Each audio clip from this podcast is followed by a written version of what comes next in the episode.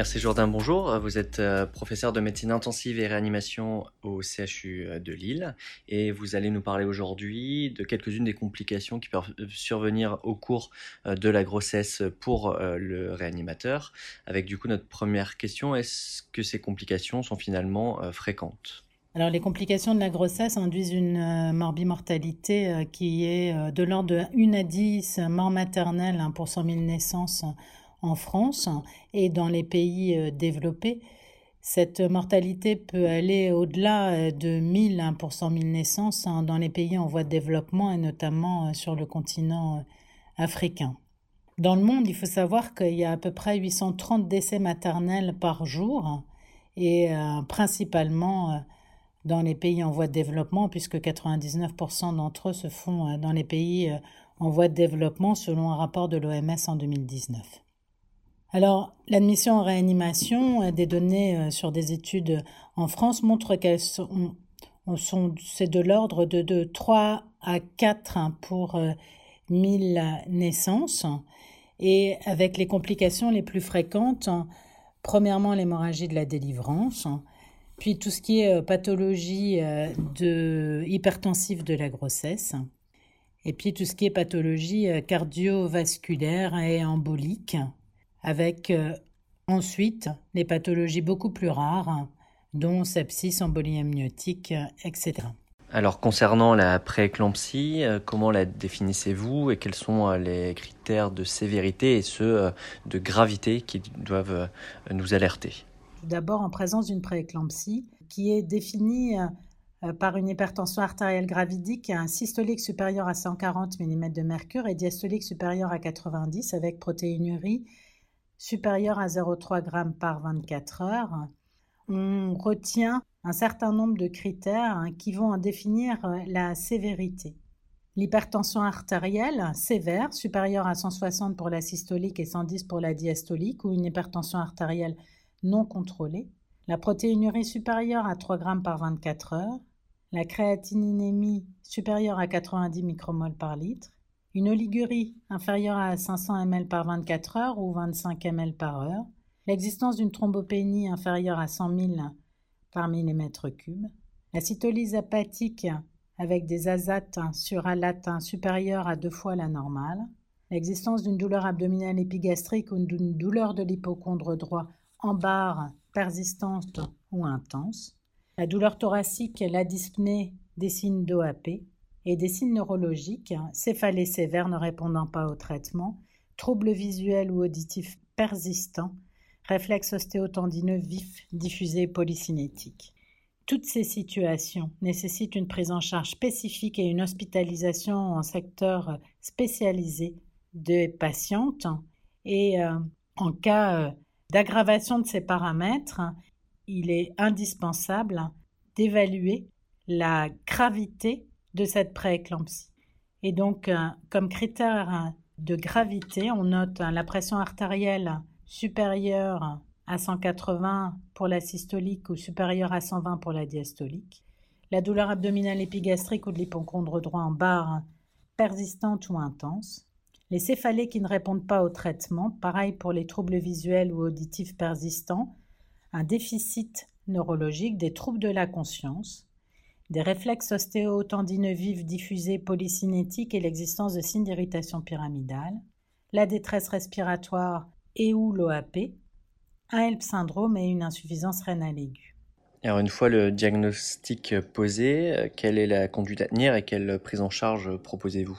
Une fois le diagnostic euh, d'hypertension artérielle et de prééclampsie sévère réalisé, il est indispensable d'hospitaliser ces patientes, de transférer avec un transfert médicalisé dans une structure adaptée qui pourra prendre en charge la mère et l'enfant, de réaliser bien sûr un examen clinique complet, de poser une voie veineuse périphérique, de faire le bilan de l'hypertension artérielle et le bilan préopératoire, de surveiller la tension artérielle de manière automatisée et puis de monitorer le fœtus en fonction du terme.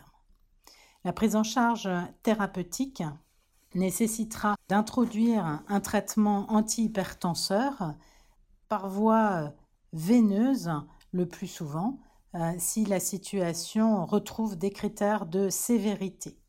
En première intention, la molécule à utiliser est le labétamol hein, ou Trandate, qu'on privilégiera hors contre-indication comme asthme, BPCO, bradycardie ou antécédents de troubles de conduction intracardiaque ou antécédents de réaction d'hypersensibilité.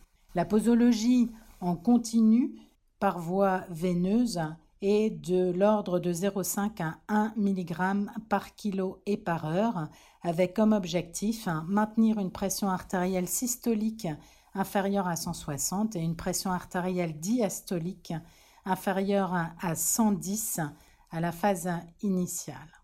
En cas d'impossibilité à réduire l'hypertension artérielle, la deuxième molécule à privilégier est la nicardipine ou l'oxène par voie intraveineuse à la posologie de 0,5 à 4 mg par heure. Et puis euh, la dernière solution ou en troisième, en troisième intention ou en association, le rapidil ou le pressil à la posologie de 10 à 60 mg par heure.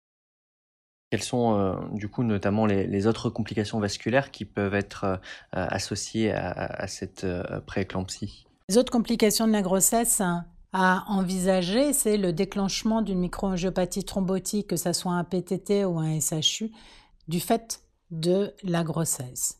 Et donc l'apparition ou la pérennisation de signes de microangiopathie thrombotique dans les suites de l'accouchement. Ce diagnostic est à évoquer si la thrombopénie induite par la prééclampsie ne se corrige pas dans les 72 à 96 heures du postpartum. En général, cette thrombopénie se corrige avec le contrôle tensionnel qui doit être extrêmement strict après euh, l'accouchement avec un maintien d'une pression artérielle systolique inférieure à 140 et d'une diastolique inférieure à 90 par un traitement antihypertenseur adapté, l'abétamol en première intention, nicardipine en deuxième intention et éventuellement association de lepressil en troisième intention. L'existence d'une mat primitive comme un PTT ou un SHU doit être envisagée si la thrombopénie et les signes de mat ne régressent pas alors que le contrôle tensionnel est obtenu Réalisation alors d'un bilan exhaustif avec mesure de l'ADAMS 13 et des anticorps anti-ADAMS 13, la mesure du complément et de ses fractions est indispensable. Le fait d'évoquer ce diagnostic nécessite d'envisager une prise en charge thérapeutique spécifique en cas de mat avéré déclenché par la grossesse et non pas mat secondaire à la grossesse et notamment avec HELP syndrome. Et enfin, quelle est la dernière complication sur laquelle vous souhaitez attirer notre euh, attention? Une autre complication à évoquer est la stéatose aiguë gravidique. C'est une complication euh, rare qui résulte d'un trouble de la bêta-oxydation mitochondriale chez la mère et ou euh, surtout chez le fœtus. Cette complication est rare, elle est de l'ordre de 1 pour 20 000 grossesses. Elle est grave car potentiellement fatale pour la mère et pour le fœtus. Elle survient principalement après la 30e semaine d'aménorrhée, généralement aux alentours de la 36e semaine, et elle impose la délivrance rapide. Ce qu'on retient pour cette pathologie, c'est la primiparité et la multiparité, le sexe mâle du fœtus, et souvent, il y a une coexistence avec l'après-éclampsie. Le diagnostic doit être évoqué quand euh, on n'a plus de six critères Parmi les critères suivants vomissement, douleur abdominale, polyuropolydipsie, encéphalopathie, élévation de la bilirubine, hypoglycémie, hyperuricémie, hyperleucocytose, élévation des transaminases, hyperammoniémie, insuffisance rénale, coagulopathie avec allongement du TP. Acide ou foie brillant à l'échographie ou au scanner. Le diagnostic est évoqué, l'extraction fétale est généralement nécessaire. Il faut corriger éventuellement les troubles de l'hémostase, prévenir l'hypoglycémie, et puis euh, dans certaines situations qui sont catastrophiques, très rapidement envisager la transplantation hépatique et donc avoir une discussion rapide en cas de signe de gravité avec nos confrères hépatogastro-entérologues pour euh, assurer et envisager la situation et la transplantation si la situation était euh, sévère ou était euh, en voie de dégradation. La stéatose hépatique est rare, mais quand elle survient, elle nécessite vraiment une prise en charge spécifique dans, une, dans un centre multidisciplinaire pouvant euh, éventuellement assurer la transplantation hépatique. Merci beaucoup pour ces précisions sur ces trois cadres diagnostiques.